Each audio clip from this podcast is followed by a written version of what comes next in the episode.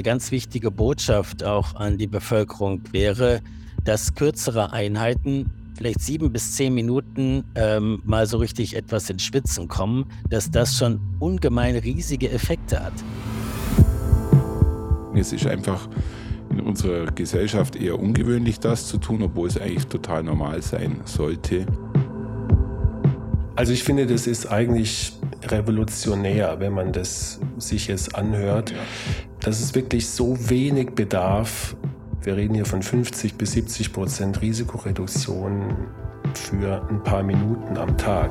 Hand aufs Herz. Der rezeptfreie Mediziner Talk.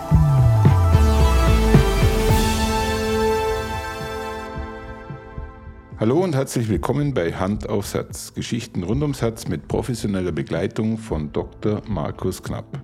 Mein Name ist Thomas Krug und ich freue mich auf die heutige Folge. Thomas, hallo. Markus, total spooky. Ich sehe die heute zweimal. Einmal sehe ich die hier äh, an meinem rechten Gerät in Form einer Zoom-Aufzeichnung. Du hattest übrigens das gleiche an wie heute live, wie du vor mir sitzt. Okay. Du hast eine Omnipräsenz. Ich habe jeden Tag das Gleiche an, Thomas. Ja? ja, ich dachte, äh, ich wollte eher auf deine Omnipräsenz hinweisen und äh, freue mich sehr, dass wir heute wieder ein Interview am Start haben und ich bin immer wieder erstaunt, was du für Interviewpartner auftreibst, weil den, den wir heute hier im Gespräch haben, ist schon was Besonderes. Es geht um Sportkardiologie und du hast ähm, jemanden ganz Besonderen aktiviert. Ja. Und zwar ähm, Professor Dr. Martin Halle aus München. Also Thomas, man muss vorsichtig sein, man will ja auch nicht andere Kollegen da in den Hintergrund stellen, aber ich glaube, ich tue niemanden wirklich jetzt was an, wenn ich sage, dass äh, der Kollege Martin Halle der Sportkardiologe in Deutschland ist, äh, sicherlich auch äh, von großem internationalen Renommee.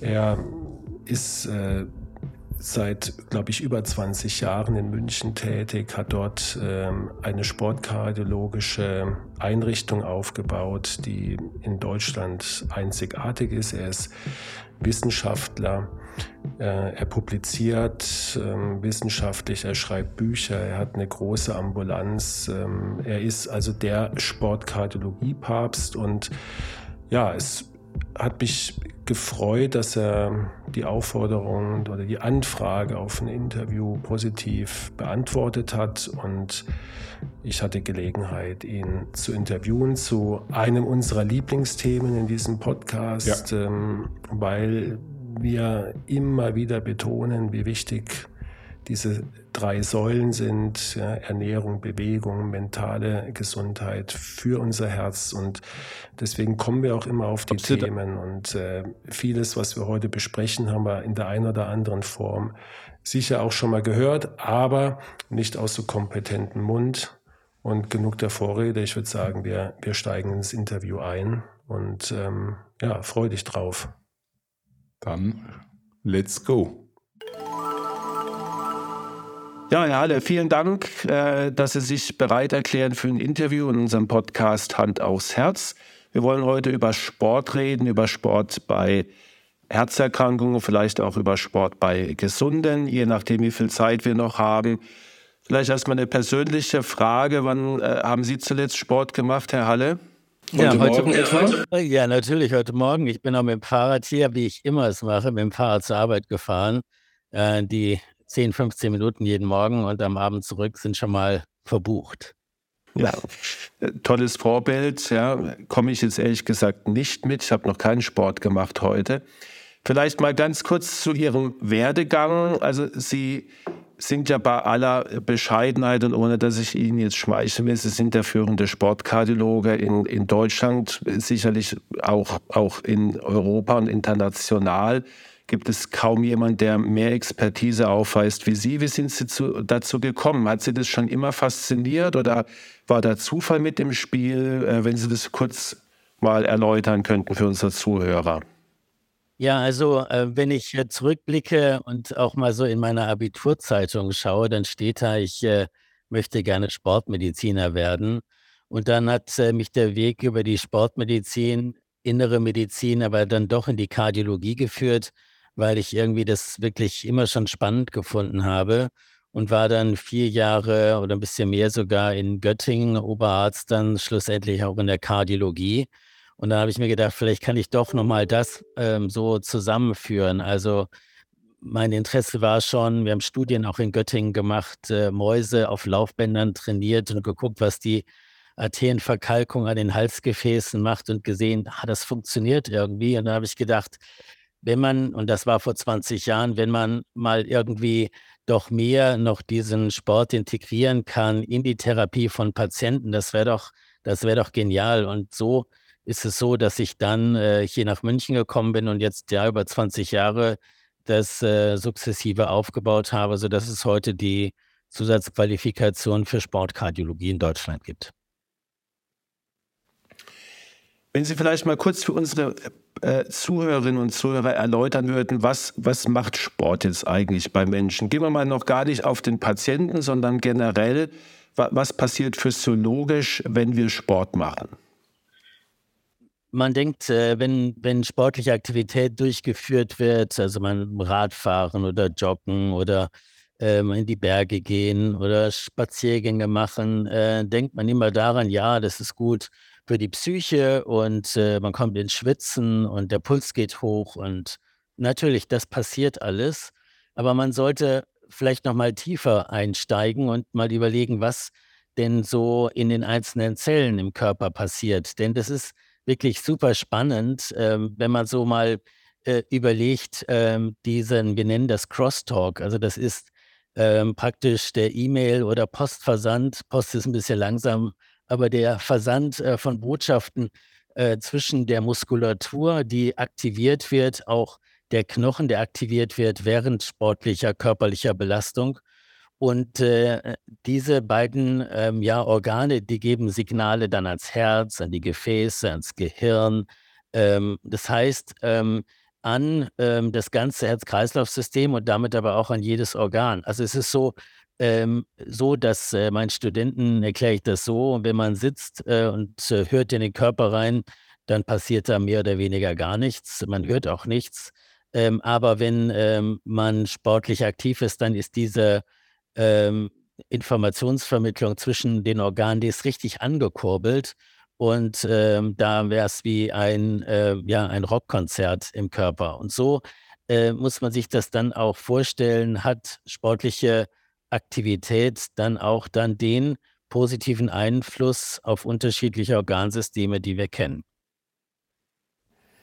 Wann hat man denn überhaupt wissenschaftlich erkannt, dass das Sport gesund ist? Ich, das ist ja jetzt noch nicht so furchtbar lange. Und seit, seit wann gibt es denn Empfehlungen tatsächlich für Sport? Also die Empfehlungen, ähm, gerade auch jetzt ähm, in der Prävention Sport zu machen, äh, die ähm, ja, die generieren sich aus Studien aus den 50er Jahren. Da hat ein Arbeitsmediziner Jim Morris, der hat in London Busfahrer, ähm, die mir so eine ähm, Rotationsbewegung vom Lenken des Busses und die Ticket Conductor, das sind diejenigen, die mal hoch und runter im Doppeldeckerbus gelaufen sind und dann die Karten abgeknipst haben, die hat man verglichen und hat man gesehen, dass äh, die diejenigen, die dort äh, sich in Bewegung gehalten haben durch das Abknipsen der Tickets, dass die viel, viel weniger Herzinfarkte hatten. Und das war der Ursprung dafür, dafür dass man dann nachfolgend eine Studie nach dem anderen gemacht hat äh, und geschaut hat, äh, was passiert mit denjenigen, die äh, mehr sportlich, körperlich aktiv sind und hat das immer wieder gesehen, dass Herz-Kreislauf-Erkrankungen äh, bei denjenigen weniger aufgetreten sind. Und interessanterweise dann auch, dass wenn ein Herzinfarkt zum Beispiel dann ähm, bei jemandem aufgetreten ist, dass dann nachfolgend äh, durchaus auch äh, positive Wirkung von sportlicher Aktivität, und das ist wichtig, in Ergänzung zu Medikamenten zu beobachten ist.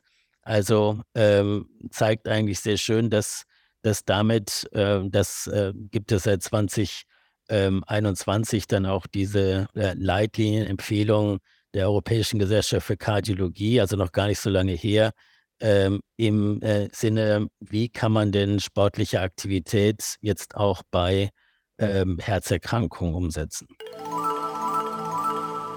Markus, das Interview geht gleich zu Beginn sehr, sehr interessant los. Der Begriff Cross-Talk höre ich heute das erste Mal und äh, würde mich mal interessieren, wie du das einschätzt oder ob das überhaupt für dich ein Thema war. Hast du das gekannt?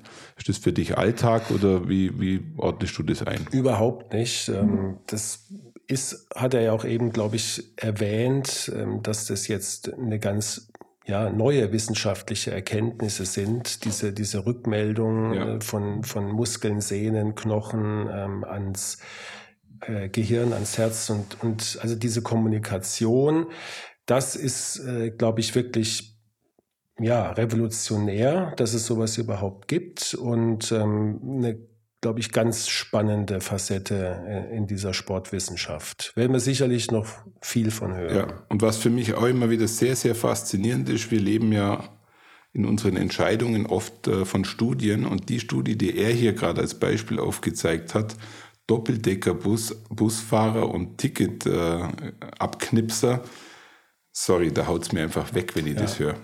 Die ist jetzt allerdings wirklich ähm, kalter Kaffee, um es mal äh, so zu sagen.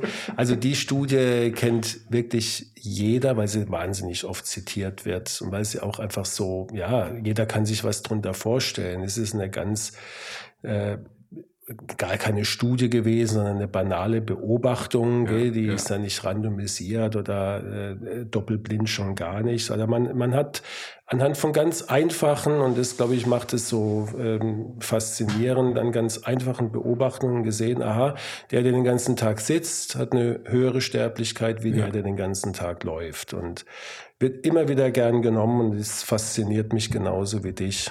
Ja, die Story passt einfach ja. und darum können die Leute sich das merken.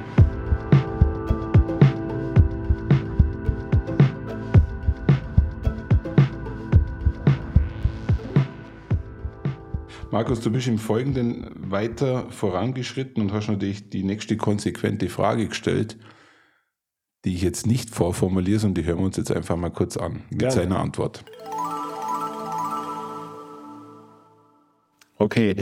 Ähm, also das heißt, man, man weiß das schon ein paar Jahrzehnte, dass Sport hilfreich ist. Und ich glaube, man, man ist ja auch wirklich immer wieder bemüht, als Arzt seinen Patienten zu vermitteln. Was, was ist Ihre Hypothese? Warum wird immer noch so wenig Sport allgemein gemacht? Was, warum kriegen wir das nicht hin, dass die Empfehlungen umgesetzt werden?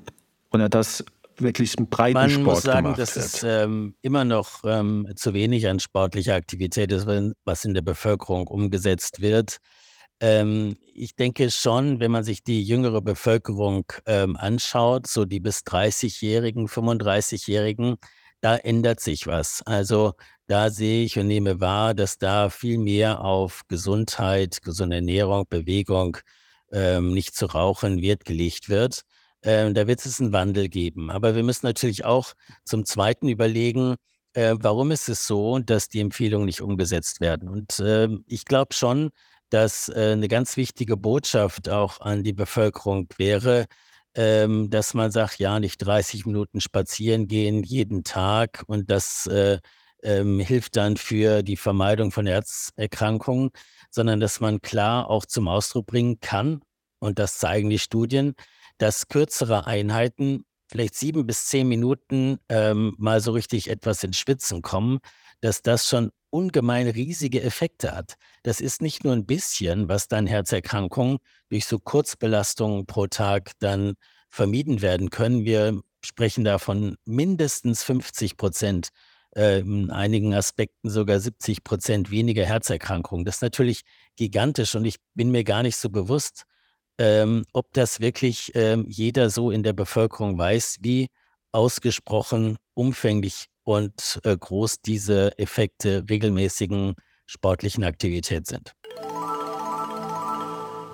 Markus, es ist nach wie vor faszinierend, dass man eigentlich mit sehr wenig sehr viel erreichen könnte. Also ich finde, das ist eigentlich revolutionär, wenn man das sich jetzt anhört, ja.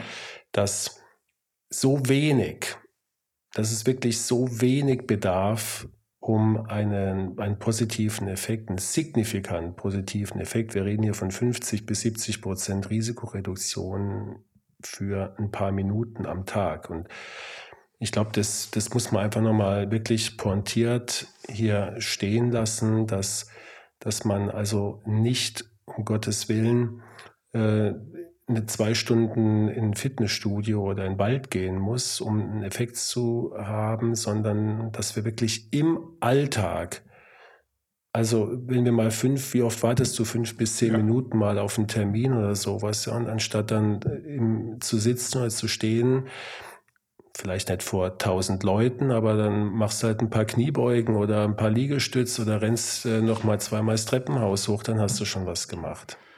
Und da sprichst du tatsächlich was an, was dann wahrscheinlich das Problem ist für den einen oder anderen. Wenn ich beim Tanken bin, dann dehne ich mich meistens und werde immer komisch angeschaut. und wenn ich bei mir im Büro die Treppe hochrenne und äh, kommt mir jemand entgegen, dann schaut man mich auch komisch an. Was will ich damit sagen? Es ist einfach in unserer Gesellschaft eher ungewöhnlich, das zu tun, obwohl es eigentlich total normal sein sollte. Und äh, ich erinnere mich ganz gut an ein App, was ich mir mal vor einiger Zeit runtergeladen habe, das 7-Minuten-Training. Das korrespondiert jetzt absolut mit dem, was wir hier gerade besprechen. Dort äh, hat man Übungen für sieben Minuten bekommen, die nichts anderes tun, wie jetzt das, was auch ähm, hier bestätigt wird. Ein Voice-It, Liegestütze und so weiter und so fort. Es wäre so einfach. Also da hätten wir schon mal einen Punkt, ich sag mal, entkräftet, nämlich den, den Faktor oder die Ausrede, sage ich jetzt mal, ich habe keine Zeit. Ja, wenn Sie sagen, selbst fünf bis zehn Minuten, also auch mal zwischendurch ein paar Kniebeugen oder mal schnell die Treppe hochrennen, hat schon Effekte. Ich glaube, das ist nicht so bekannt.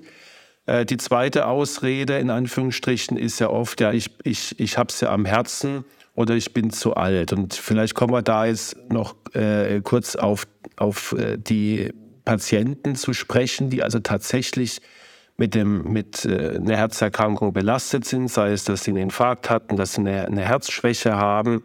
Und ich glaube, das ist ja auch ihr Schwerpunkt ihrer Arbeit, dass sie genau diese Menschen entweder zurückbringen in den Sport oder motivieren, mit dem Sport anzufangen. Vielleicht erzählen Sie uns kurz was darüber. Sport bei Menschen mit Herzerkrankungen. Ja, meine Kollegen, ähm, die, das muss ich sagen, das hat sich gerade auch in den letzten Jahren gewandelt. Aber die haben mir immer wieder gesagt, ja, Martin, meine Patienten sind doch zu alt und zu krank und haben eine Herzmuskelschwäche und nach dem Herzinfarkt die kann ich doch gar nicht zu dir schicken, die können doch gar kein Training machen. Die können vielleicht so ein bisschen in der Herzgruppe aktiv sein, aber mir geht doch gar nicht. Und denen sage ich immer, meine Patienten können nicht alt und krank genug sein, dass ich die zum körperlichen Training bringe. Denn da ist der Effekt am, der, der Effekt am allergrößten. Und das zeigen die Studien ähm, eindeutig. Also wer äh, bereits bei niedriger Belastung Luftnot hat, weil das Herz nicht mehr richtig pumpt oder ähm, äh, andere ähm, Veränderungen des Herzens aufweist, ähm, äh, die jetzt zum Beispiel durch die Blutungsstörung des Herzens sind. Wenn man das von medikamentöser Seite oder äh, dann auch hinsichtlich ähm, Stent eingebaut hat und so weiter, also wenn wir alles medikamentös und von den Interventionen als Kardiologen gemacht haben, dann sind das genau die Patienten für mich, dass eben dort ganz ähm, klar auch ein Training äh, dann strukturiert, ja, rezeptiert wird wie ein Medikament. Also, was muss ich machen? Ausdauer oder Kraft? Genau dann festgelegt, bei welchem Puls, also bei welcher Intensität. So ähnlich wie es auch beim Medikament ist. Da weiß ich auch, welches Medikament, was die Dosis, mache ich es morgens, mache ich es abends, nehme ich, wann nehme ich die Tabletten ein. Und dass man dieses eben genauso festlegt äh, für körperliches Training. Und ich nenne das dann Trainingstherapie, denn es ist eine Therapie in Ergänzung zu Medikamenten für diese Patienten. Das waren jetzt ganz, ganz äh, ja. wirklich wieder wesentliche, wichtige Erkenntnisse, ähm, die wir auch schon in, in, den vorherigen Sportfolgen immer wieder angesprochen haben, dass es also ähm, durchaus Sinn macht, ja, und nicht nur Sinn macht, sondern obligat ist, dass also auch tatsächlich Herzkranke und auch Schwerherzkranke intensiven Sport machen können. Ja. ja natürlich, das muss man immer, ähm, hat er jetzt nicht erwähnt, aber das setzt ja voraus, dass natürlich der Patient in einem stabilen Zustand ist und auch in einer regelmäßigen kardiologischen Kontrolle ist, ähm, dass man also nicht natürlich jemanden in eine Dekompensation hereinbelastet oder vielleicht äh, mit einem verengten Gefäß und so weiter. Das ist ja klar. Aber stabiler Zustand vorausgesetzt, ähm, kann man tatsächlich Patienten hochintensiv belasten. Und ich kann nur jedem empfehlen, mal sich diese Videos anzuschauen. Die gibt es also auf YouTube zu sehen, ja. wenn man dann Halle da äh, eingibt. Und da, da gibt es wirklich ja, einfach interessante äh, Aspekte zu sehen, wie so eine Arbeit dann wirklich auch praktisch praktisch abläuft und, und man sieht doch, dass die Patienten das erstens verkraften und zweitens hinterher zufrieden sind mit diesem Training.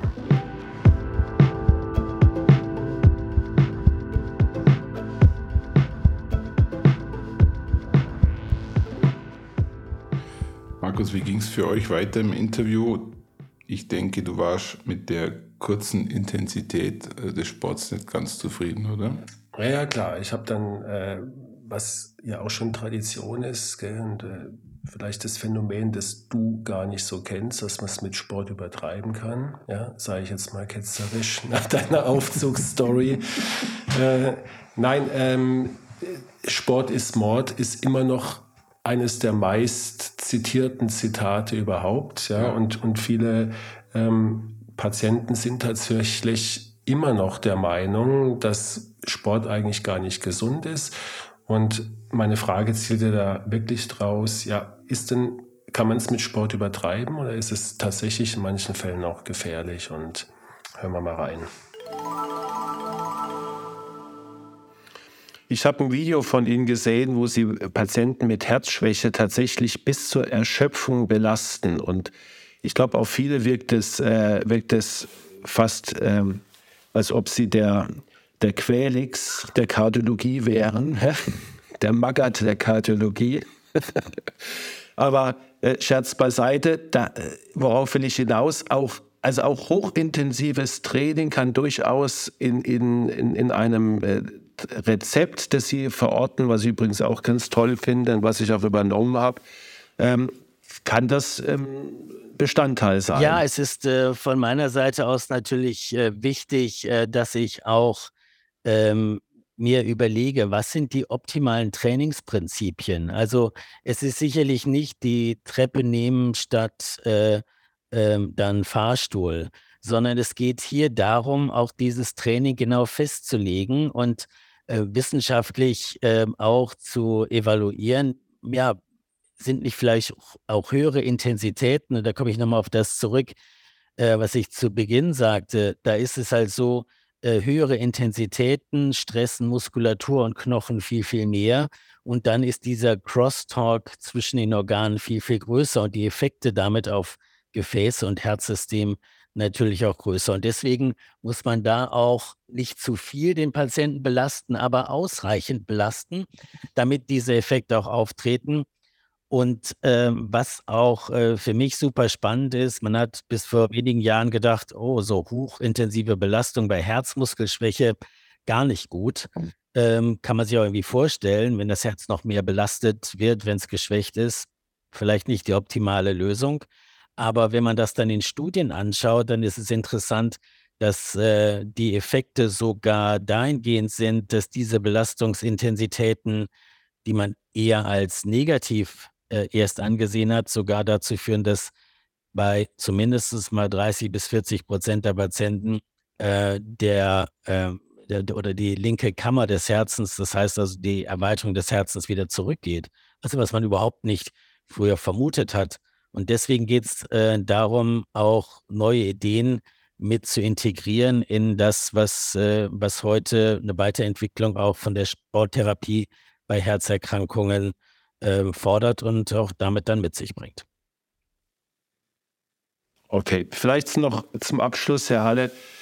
Ähm, wenn wir über Sport reden, dann müssen wir auch immer darüber, über die Gruppe sprechen von Menschen, die es mit Sport übertreibt.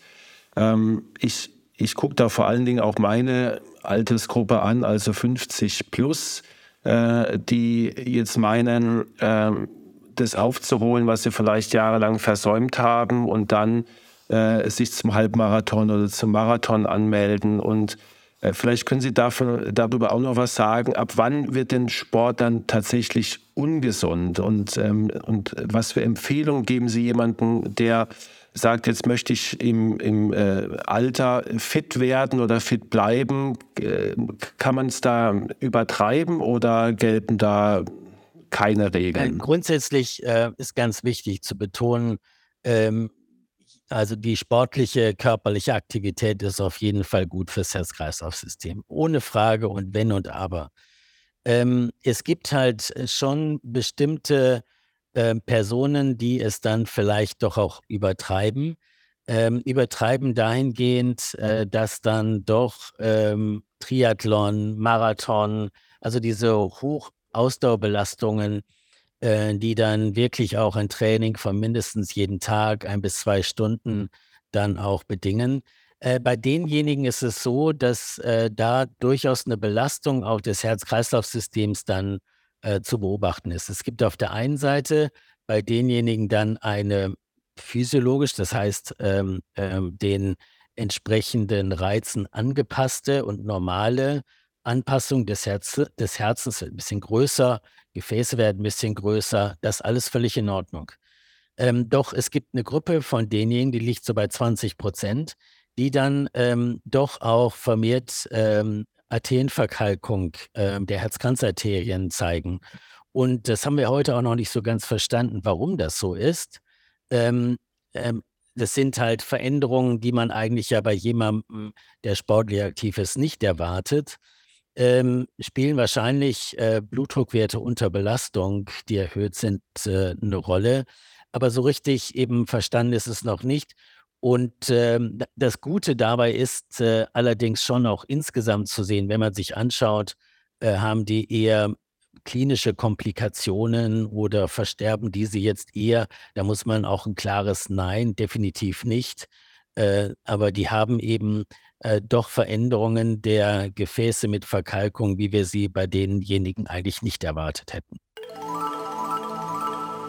Markus, auch eine neue Erkenntnis, wer zu viel Sport macht, erzeugt Arterienverkalkung. Und wenn ich das jetzt gerade richtig mitbekommen habe, dann kann das bei jedem Fünften eintreffen, also 20 Prozent. Und erklären können wir es uns nicht. Bisher noch nicht, ja. ja. Ähm, das wird sicherlich Aufgabe von Forschungsarbeiten sein, das wirklich herauszuarbeiten, woran es liegt und vor allen Dingen ab wann und wer gefährdet ist. Ähm, aber es ist ein Phänomen, das, das darf man nicht unterschätzen. Wir haben Ihr habt dir, glaube ich, auch schon mal von dieser J-Kurve erzählt, ja. dass also die Effekte eines Sports, wie wir auch vorhin schon gehört haben, sehr früh beginnen, schon bei wenigen Minuten und dann die, die maximalen Effekte so ab äh, zwei bis drei Stunden in der Woche erzielt werden können, je nachdem, wie intensiv man es betreibt und dann ab einer gewissen Intensität und auch ähm, ja, Dauer von Sport, das sich dann ins Negative verkehrt und, und deswegen das J, dass also am Ende die Sterblichkeit tatsächlich wieder nach oben geht. Das sind aber Bereiche, um jetzt mal alle zu beruhigen, die Otto Normalverbraucher so nicht erreicht. Also da geht es dann schon um täglich mehrere Stunden Ausdauersport, ähm, wie, wie man es halt im Profibereich oder bei sagen wir, Profimarathon, Langstreckenläufern braucht, ja, Tour de France-Fahrern und so weiter.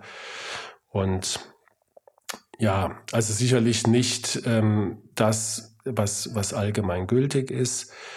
Ja, wir werden sehen. Ähm, wichtig war mir auch mit der Frage, dass ganz klar herauszuarbeiten, dass das nicht als Argument dienen soll, keinen Sport zu machen, sondern äh, die Effekte, selbst bei denen, die tatsächlich dann Arterienverkalkungen bekommen, sind die, die positiven Auswirkungen ja dennoch da. Und wir befinden uns tatsächlich im Extrembereich. So also nicht es. im normalen Otto-Normal-Sportprogramm. Und Sportprogramm ist, glaube ich, ein gutes Stichwort für deine Schlussfrage wir wollten von ihm wissen, was das ideale Sportprogramm ist. Ja, aus der Sicht des Experten mal schauen, was die Antwort ist. Das ist ähm, so zu sehen, äh, ich nenne das das 2 zu 1 Programm. 2 ähm, heißt Ausdaueranteile, 1 heißt Kraftanteil. Also wenn wir uns eine halbe Stunde am Tag vornehmen, dann ist es morgens 10 Minuten zur Arbeit, ähm, abends 10 Minuten zurück, sind schon mal zweimal 10 Minuten mit dem Fahrrad unterwegs, möglichst zwischendurch mal äh, richtig in die Pedale treten, damit äh, die Muskulatur aktiviert wird. Und dann habe ich noch zehn Minuten für ein Krafttraining und das kann ich so in so einem, ich nenne es sieben oder zehn Minuten Workout machen. Und äh, das sind im Prinzip äh, sieben Übungen, äh, die etwas Ausdauer, wie zum Beispiel Hampelmann, ein bisschen Krafttraining wie Kniebeugen oder ähm, Rücken, ähm, am, am Stuhl im Büro sind, also die man komplett in den Alltag äh, auch der Büroarbeit integrieren kann. Und dann habe ich eine halbe Stunde. Wenn das von der deutschen Bevölkerung umgesetzt worden wäre äh, oder würde, dann hätte Herr Lauterbach mit seinen Finanzen kein Problem. Insofern ähm, hat das ja nicht nur Herz-Kreislauf-Aspekte, sondern hat ja auch orthopädische Aspekte. Äh, neurologische Erkrankungen werden durch, äh, durch diese Maßnahmen weniger, weniger Diabetes. Also äh, wir haben da viel in der Hand. Ähm, es kommt nur darauf an, dass es alle tun und äh, das wäre mein Credo. Ja. Herr Halle, es war uns eine Ehre, dass Sie sich äh, für dieses Interview bereit erklärt haben. Vielen, vielen Dank dafür. Ähm, wir haben sehr viele Erkenntnisse in dieser kurzen Zeit von Ihnen erfahren und ähm, ich hoffe, dass sich unsere Zuhörerinnen und Zuhörer damit auch identifizieren können, dass sie ihre Empfehlungen umsetzen können. Und wir äh, Kardiologen, wir äh, müssen unsererseits darauf achten, dass wir unsere Patienten immer wieder aufklären. Und ähm, Stichwort Sport als Rezept, äh, vielleicht müssen wir da auch mal mit Herrn Lauterbach reden, vielleicht wird es irgendwann auch nochmal eine Zukunftsvision. Vielen, vielen Dank. Sehr gerne, Herr Knapp, vielen Dank auch Ihnen.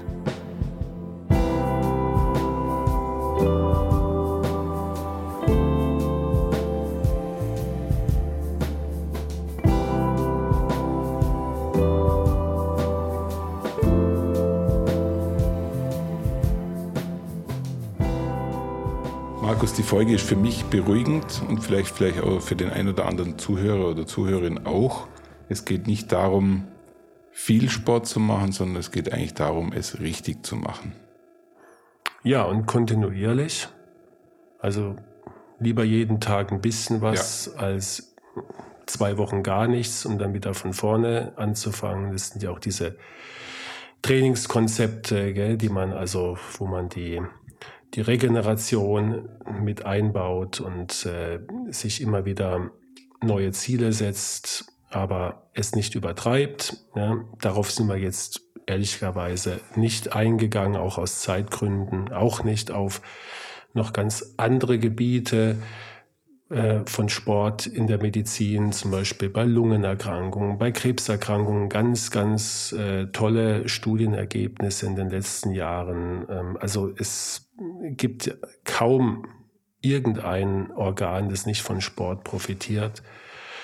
Ähm, ja, aber für die Kardiologie, ich glaube, das ist klar geworden nochmal in dieser Folge, ist das das Nonplusultra. Und äh, du wirst lachen, dieses, dieses Sport als Rezept, das führen wir auch in, in meiner Praxis ja. jetzt ein. Ähm, nicht, weil es in irgendeiner Form bezahlt wird, vielleicht kommen wir da mal hin. Aber dass der Patient damit auch sieht, ähm, das ist eine Empfehlung und eine Verordnung vom Arzt, genauso wie ich dir einen Blutdrucksenker oder einen, ein Blutdruck, äh, ein blutverdünnendes Medikament verordne. Ja. ja und ähm, das ist, glaube ich, auch für die Außenwirkung, auch für den Patient äh, ganz wichtig und äh, fand ich eine ganz äh, tolle Idee von Herrn Hade, dass er das äh, so impliziert hat. Markus, zum Schluss der Folge hätte ich vielleicht noch eine kurze Anregung, wie man das zur Gewohnheit machen kann.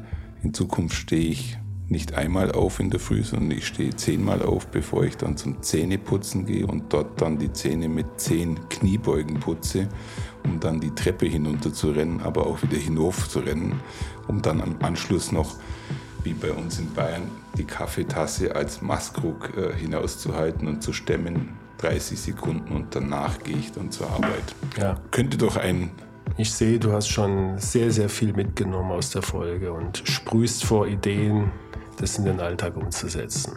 Ja, bericht mal beim nächsten Mal, ob du das Das mache ich. so angewendet hast. Herzlichen Dank und bis zum nächsten Bis Mal. zum nächsten Mal, Thomas. Danke auch. Tschüss. Ciao.